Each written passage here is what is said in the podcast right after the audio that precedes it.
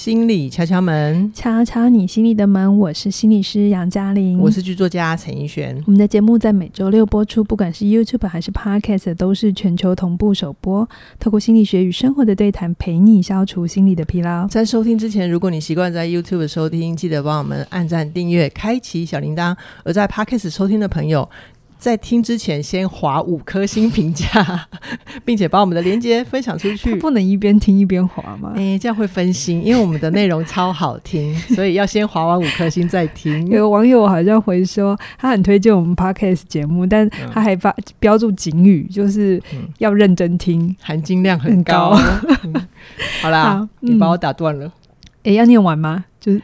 呃，把我们的连接 分享出去，这样好奇怪哦。好了，我们今天又到了怡璇的那个内心镜头的时间。对啊，那之前我们有聊过在黑暗中漫舞啊，还有越来越爱你。好、嗯，这两集呢，哎、欸，反应也很不错哎。对呀、啊，还有小美人鱼，快乐、嗯。对，嗯、那呃，这一次我们要来透过电影来聊所谓的情绪或人性的呢，嗯、这部戏呢非常非常有名。对，我想。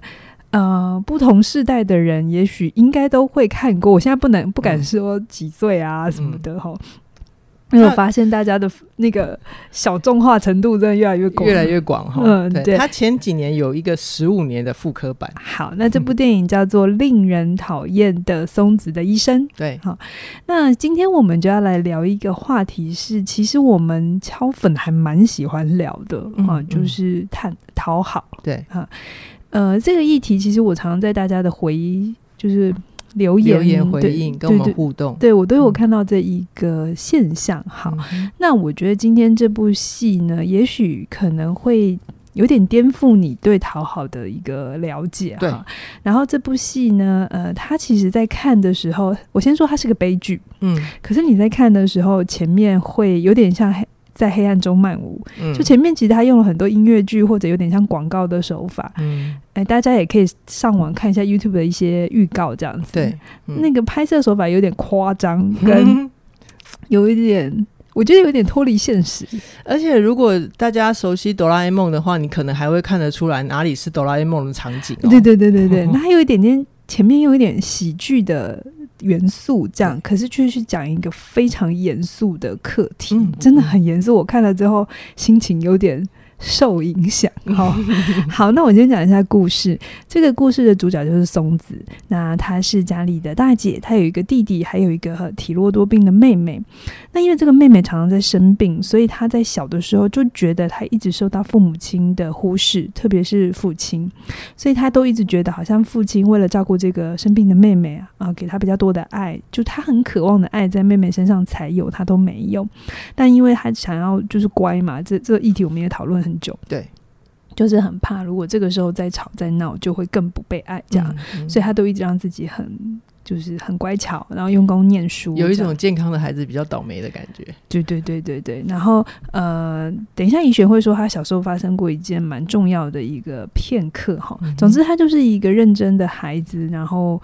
努力把姐姐这个角色当好，那后来呢，他就真的成为了国中老师，成为父母亲也很期待的这个角色。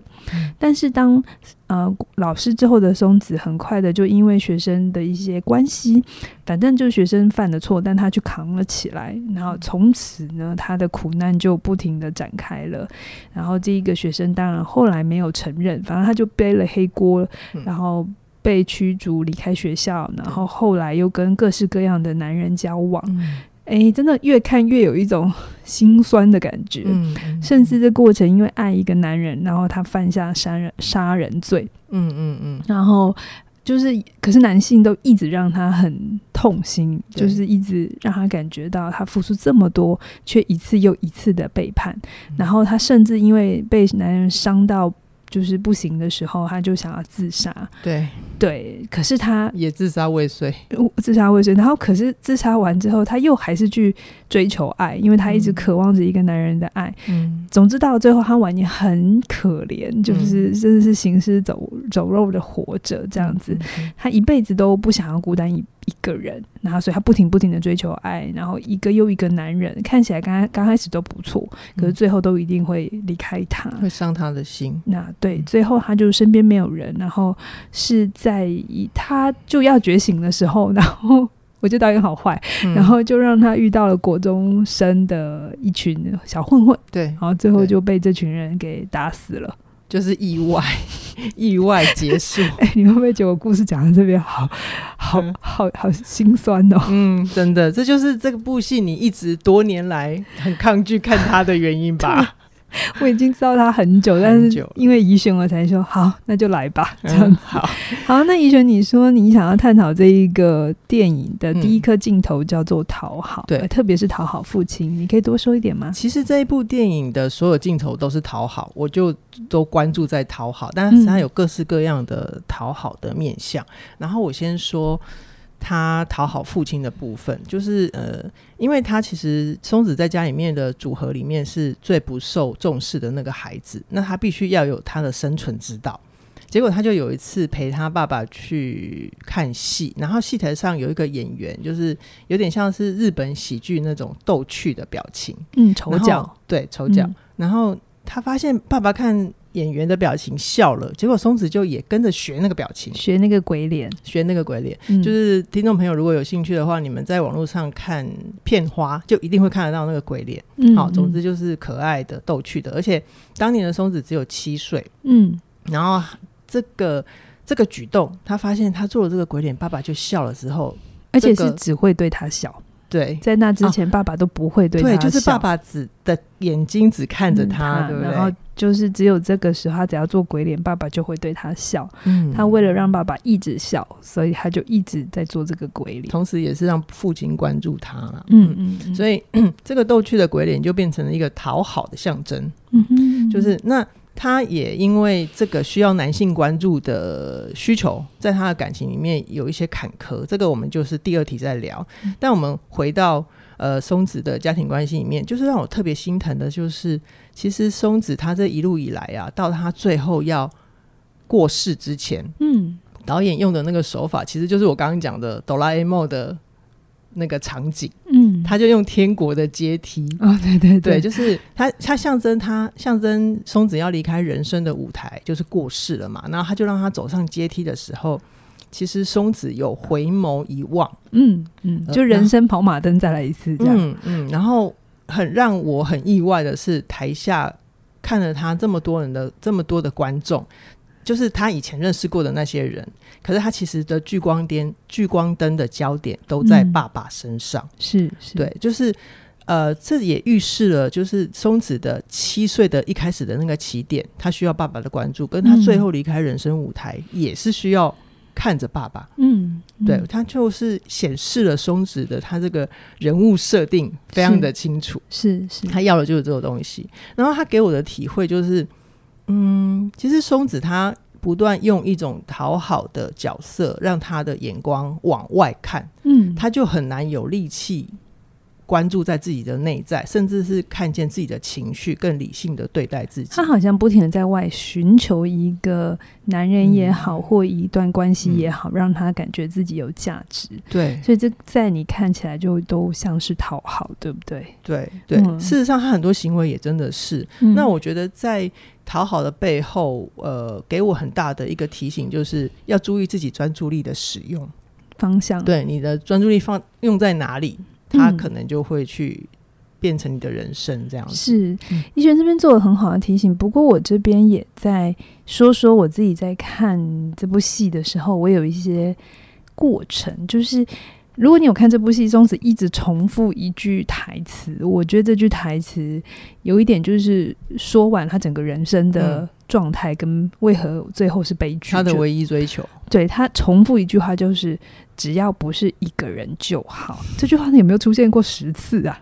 有，嗯，就是反正他就是呃，每当他又被男人抛弃了，或者是发生什么事，他又就是有一点就是回到一个人的状态的时候，嗯。他就会说这个台词，只要不要一个人就好，嗯、或是有人劝他不要跟他曾经有一个闺蜜嘛，劝他不要跟其中某一个人在一起，但他就回他，只要不要是一个人就好，这样子。嗯、所以他呃，很明显我们在戏里头可以看见他没有办法跟自己在一起，就是他只有自己跟自己在一起的时候，他会觉得很可怕，嗯、这是空白的，然后它是不存在的。大家可以想象吗？你觉得旁边没有人的时候，你自己是不存在的，嗯，哈，他需要外界有个东西让他。肯定自己的存在，对对对，他需要一直在外面找一个人来依附。那我想敲粉，大家已经听过很多。是客体这这个词嘛，对不对？嗯、所以讲白了，其实松子呃，就是真的很需要一个客体来让自己觉得有价值。嗯，好。但是这边我希望大家不要那么快的哦，就是刚刚听完怡璇的这个分享跟这个整个故事的情节，然后我们就得到一个结论是哦，所以客体一定是不好的，我们不能依赖任何人，这样子我们要永远把自己准备好站好，不是这么绝对，靠自己。我觉得这样会有点太快，因为。嗯呃，确实在对，因为因为人的性格很多，那有些人确实就是需要多一点的客体来重新定位自己的价值。好，嗯、这个也是一种自我确认的一种过程。好。嗯可是呢，我们需要客体来确认。我们从小也都是这样，因为最早的客体就是妈妈嘛，对不对？对，我们需要妈妈的关注、妈妈的回应来确认我们的这个价值，这是很正常的。所以，如果你现在会需要一个外在的东西来确认，这也很正常。对对，先不要批评自己，因为我自己也需要。对，嗯、可是这个前提是，这个客体必须是一个好的客体，嗯，嗯是一个好的容器。关键在这里。对，而且最重要的事情是，这段关系要是平等的。嗯好，嗯对，那。还有就是，我要补充一件事情，就是客体也不一定是人。嗯、我们很多时候就觉得，哎、欸，那所以我要赶快去找一段关系，还是找个人？一定要是个对的人，对对对，对的人。客体一定要是人？没有没有没有，客体也可以是事情。比如说，欸、有些人会向外追求知识啊、学问啊、能力啊，然后透过这些做的不错的成绩或标准来确认自己的位置。对，这其实也是一种客体。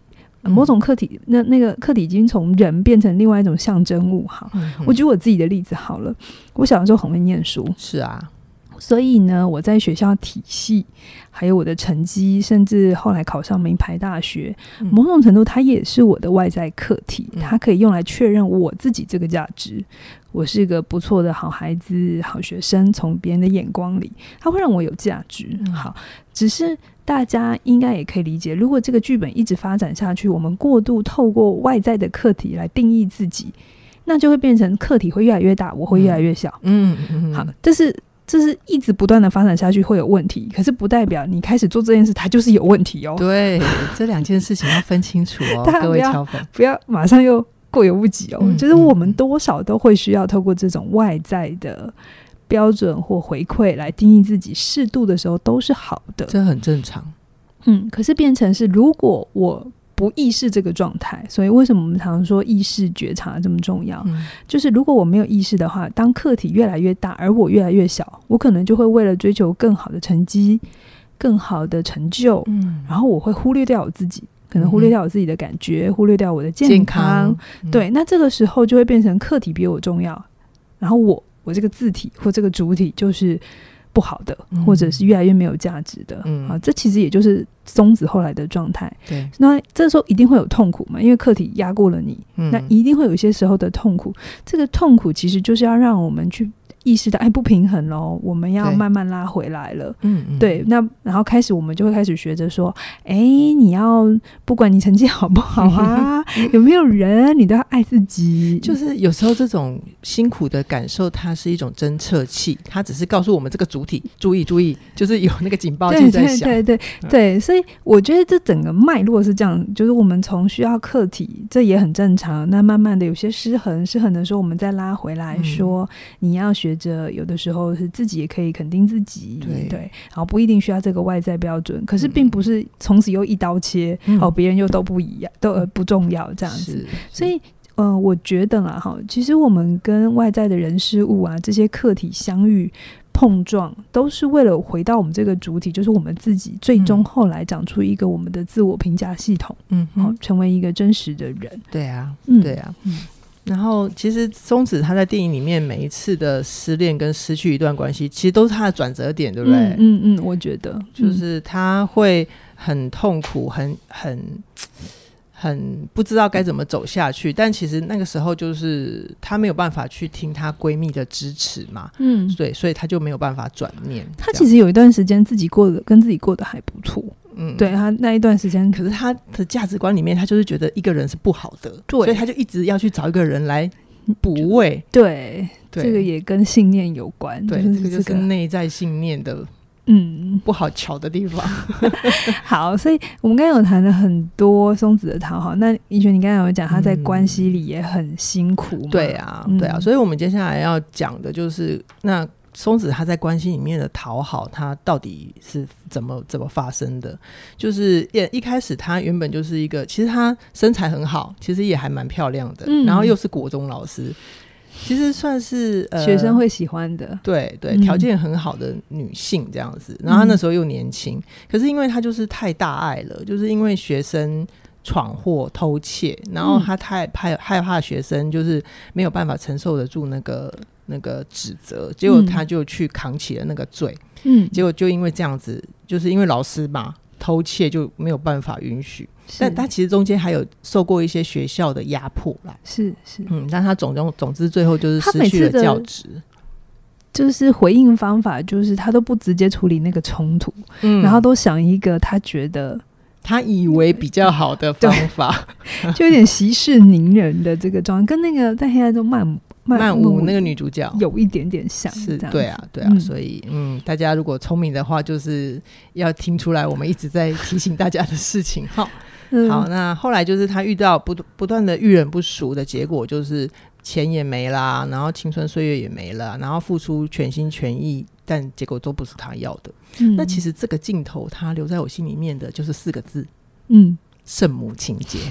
圣母情节那一集的。点播率很高诶、欸，到现在，现在对，还有很多人在看，对不对？对，然后就会留言说：“嗯、原来我我怎么了？怎么了？”这样子，嗯，很多人都因为听了我的故事才知道自己怎么了。我也觉得很感谢大家的回馈，这样。嗯，那我我本来觉本来以为啊，就是圣母情节这个东西，就是我认识杨老师之后，我就我就知道了，就觉得哦，我只要长出界限，嗯，圣母情节就会解了。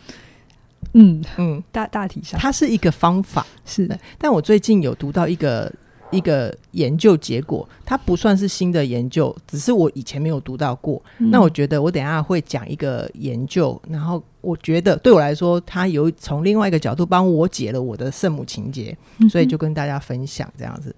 呃，这是一个呃正向心理学家，他出了一本书，叫做《给予》。嗯哼，好，那这本书呢？作者是亚当格兰特。亚亚当格兰特是个博士，嗯，嗯，哦，那他做了非常非常多的研究。他是华盛哎华华顿商学院对对终身教职的，他很年轻就拿到这个终身教，很很了不起。对对对对对对，嗯，好，那因为这个博士他的学术背景这么的完整，然后他也经过很多年的研究，所以他就去做了。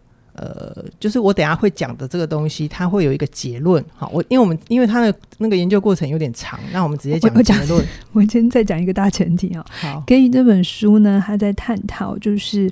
很多时候，我们都会以为这个世界上要活得好的话，就必须必须欺凌别人啊，或者是去压榨别人。嗯、但这个那个那个亚当格对格兰特就发现不是这样的，嗯、所以怡璇就要来讲一下他看到这一个研究之后他的发现。嗯、对，真的，我那时候看完冲击好久哈。嗯、那个呃，亚当格兰特博士呢，他的研究结论就是世界上的人格特质大致上可以分为三种。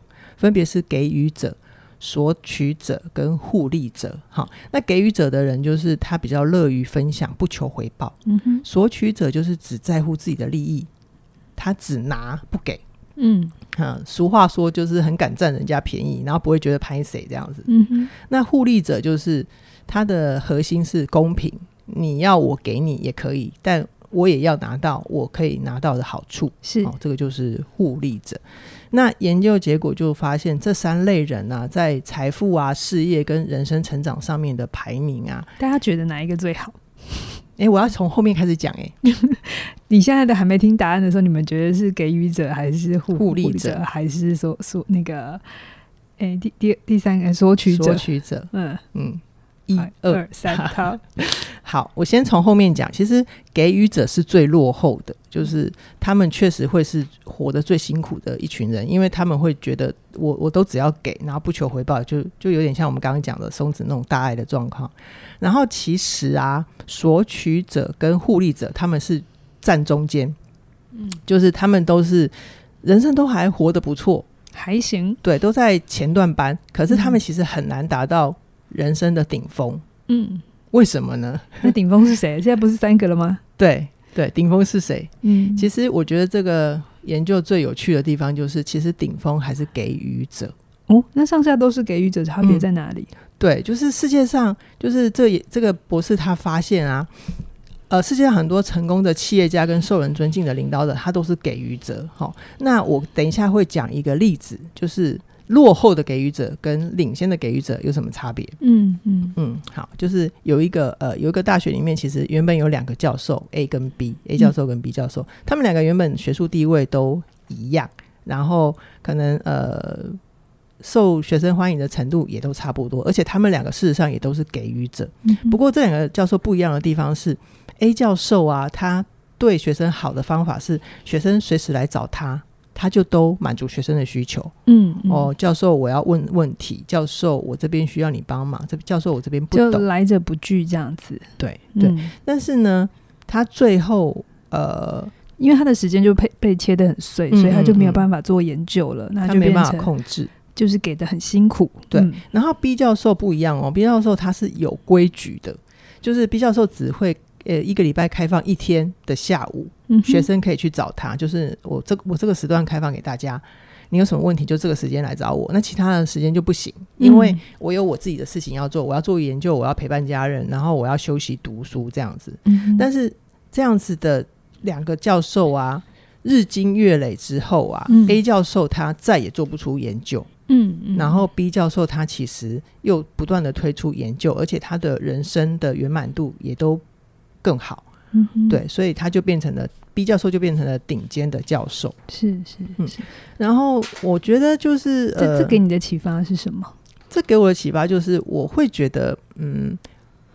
赢家的给予者，嗯，好，我我我用赢家来界定，他会比较清楚，就是他会很珍惜自己的时间跟人生目标，嗯哼，然后他会把给予这个主动权掌握在自己手上。哦，其实他某种程度就是一种心理划界限的感觉，是，哦，也是一样是划界限，所以我就用这样子的逻辑啊，放回我自己身上。嗯哼，好，不要说放回我自己身上，我们放回松子的身上，因为大家前面都听过故事，其实松子他就是变成一种。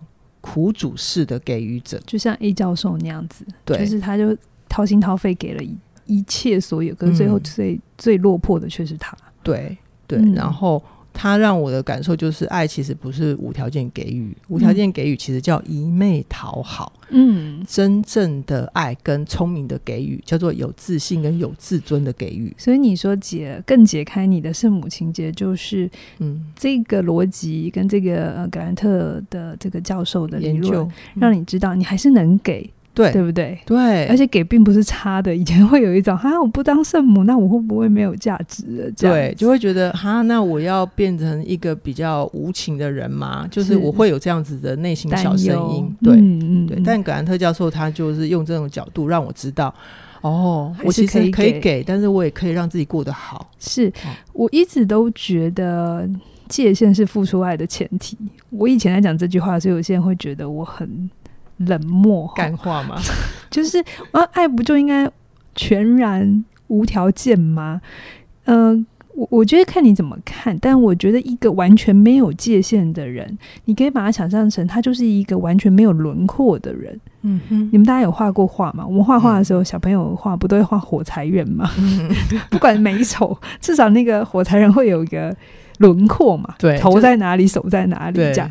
那如果你完全没有轮廓的时候，其实你连自己手在哪，脚在哪，会不会饿，会不会冷，其实都会不知道、欸。哎，嗯嗯，因为你就会跟着这个外在的反应而有所反应嘛。别人说好你就好，别人说不好你就不好。那你自己的感觉是什么？嗯、那像这样的人完全没有界限的人，其实在关系里会非常非常的危险。嗯，他要不就是被利用，这我们已经讲过很多次了。因为不利用你要利用谁？嗯，他不会保护自己啊。对，要不就是我觉得另外一个更可可怕，嗯、就是他会自己创造自己的地狱，然后。还会觉得为什么我都做成这样，别人还要这样对我？嗯、其实从松子令人讨厌松子的一生这个电影里头，你你可以看到一件，我觉得我在心理心理就是做实务工作常常看到的，可是这不好讲。嗯、但我觉得电影真的有拍出来，就是某种程度松子创造他自己的地狱。怎么说？就是松子这些来到他生命里的男人，最后都。就对他很糟，其实是他自己捏出来的。嗯嗯嗯。我先提，我们并没有要攻击受害者，他真的很可怜。嗯、好，暴力也是不对的。可是我们先把对错好坏先放着，嗯、我们拉出来远远一点点的看，因为你想想看哦，松子在整部戏，或者是有一些人在他整个人生，他没有脾气。他对人都很好，他完全不计代价，所有一切的给，而且他 always 是正向，always 带给人快乐哦。对，可是不要忘了，越明亮的地方，阴影越黑暗。嗯、那这个松子身上完全没有展示出来的恨意跟攻击性，去哪里了？对，去哪里了？其实第，第三题讲，我现在就可以讲，某种程度在心理动力上面，好，如果你们那么喜欢客体关系，那么喜欢心理就是精神分析的话。我们就会说，那些没有出口的恨意跟攻击性，这些男人代替了松子做了。嗯，其实某种程度，松子把这些东西投射出去，出去，而他们收了，然后做了这些事情。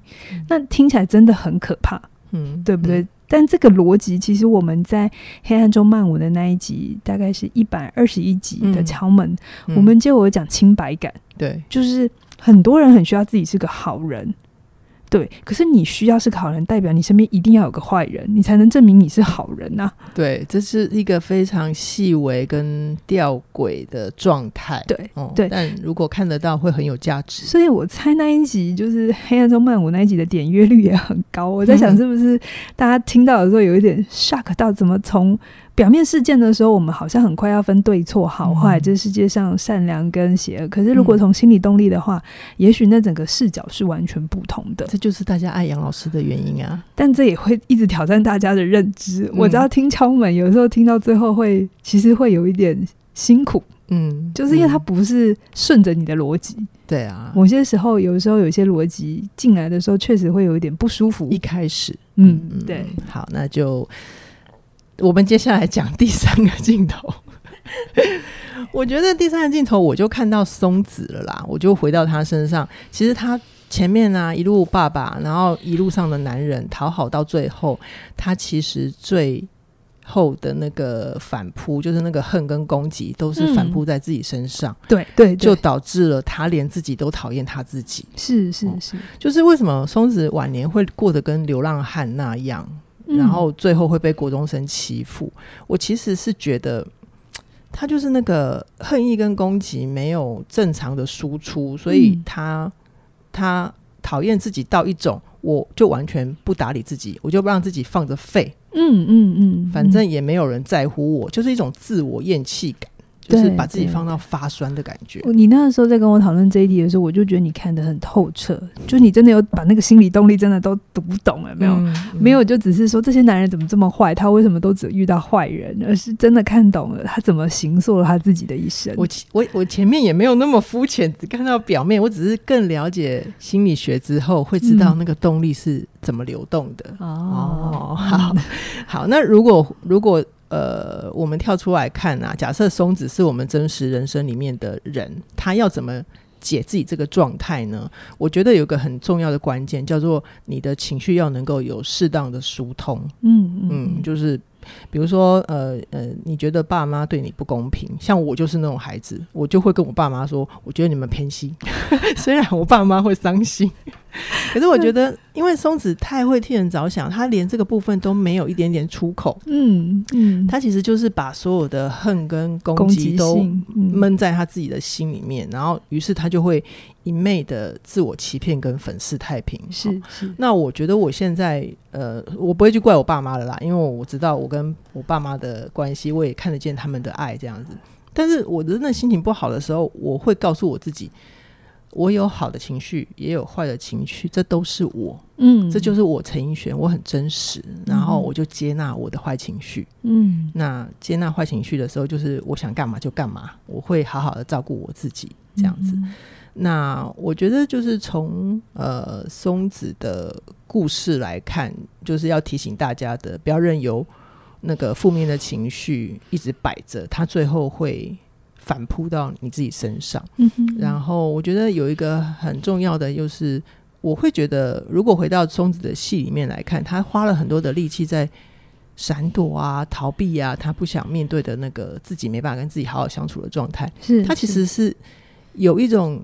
让他很宝贵的精力跟生命力都在原地蒸发了，嗯，而没有让他生活里面或者生命里面有累积。我好喜欢你用“蒸发”这两个词，我真的觉得就蒸发了，因为蒸发并不是谁拿走了，嗯，是因为他没有去做他真正该面对的事情，于是他就是那样的岁月里消耗掉了。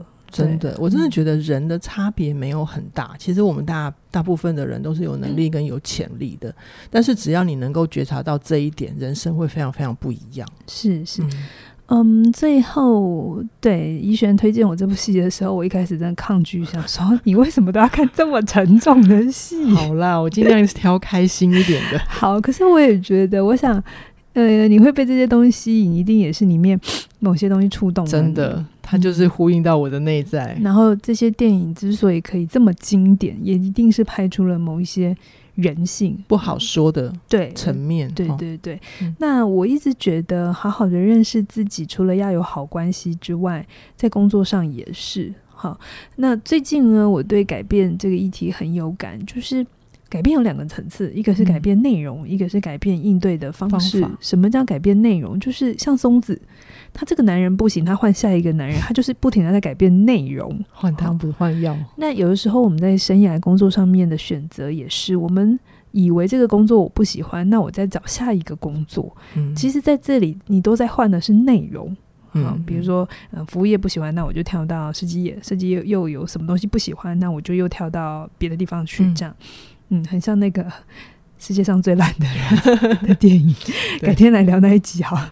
我们我们聊过很多次了。哦，好好好，那那什么叫改变应对的方式？就是改变应对方式，就是嗯，在换，无论你要不要换内容，要不要换男人啊，换换情人啊，或换工作，选工作的方法，就是你要去看见，那你到底怎么回应这些事情的发生，嗯、回应这些人的对待你的方式。嗯、你如果没有调整的是你回应的方法，你只是不停的换，嗯、那你只是就像赌博一样，你希望有一天中大奖。对。对他就把掌控权交给几率，而不是掌握在自己手上。是，所以，我们最终其实要让改变真的可以好好发生，是要能够改变这个应对的方法。有时候改变应对的方法，你不用换内容也行，嗯、但有的时候你发现改变应对的方法之后，再换上适当的内容，那会更好。对。对，所以我觉得，呃，最近我们刚好就就在宣传哈克的新课啊，我很重要的前辈，嗯、我真的是把它摇到烂的时候，就把摇一直摇一直摇，才摇出这门课。我说那个 生涯这件事情，特别是呃，针对新的世代变化这么快的时代，嗯、其实我觉得不管任何一个年纪，你现在在几岁，四十几岁已经有一点小小基础，还是三十几岁还在摸索，还是二十几岁，真的好慌好慌。嗯、我想这一门新课程，这样让梦想着地，勇敢迎接改变，陪你生涯转弯不孤单。嗯、会用很很，我觉得是很刚刚好的力道，对对，陪伴你更探索自己，认识自己，嗯、同时在里面他也会教你一些因应的方法。对，而且我其实自己听了之后，我觉得它不只是工作层面，嗯，因为我们的生涯其实还包括到我们的生活，嗯、我们的生命。嗯，其实哈克的方法，他会让我觉得。无论是工作还是生活、生命，它都会能够在不同的阶段带给我力量。是是是。那现在这门课还没有上，还没有上，你们可以先去官网上看一下那个课纲跟那个我们的设计很可爱，还有那个第一章已经可以听了。对对对，第一章已经可以听。然后如果你想加入的话，去得到一个生命陪伴的随身包，嗯，就可以七月二十五凌晨十二点。对，就是你听完这一段之后，再过一个二十四小时，半夜十二点，嗯，就会上线了。了对，对对，然后到时候就是鼓励大家在我们第一波早鸟优惠的时候，一六六六赶快先加入哦。真的，哦，这件、嗯、这件事情很重要哦。我觉得如果你有刚好看完松子的一生，你再看这个让梦想着地，你的心情会整个平复回来。没错，没错。好呀，那我们今天就先跟大家聊到这边，期待下星期空中再会，拜拜。拜拜。